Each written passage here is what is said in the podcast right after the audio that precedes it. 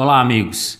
Mais uma reflexão sobre temas bíblicos aparentemente contraditórios. E o texto bíblico de hoje está em 1 João 3,10. De cada 10 pessoas do Brasil, 8 se declaram cristãs. No entanto, a Bíblia, dentre vários versículos, esclarece sem deixar dúvidas de quem são realmente os filhos de Deus. Vamos fazer um teste rápido? Deus está acima de qualquer coisa em sua vida? Você ama o seu próximo? Lê e crer na Bíblia, dedica a oração, vai à igreja periodicamente, é fiel ao seu cônjuge, honra seu pai e sua mãe, contribui regularmente com a sua igreja, o céu é certeza para você? Se suas respostas foram positivas, está no caminho certo.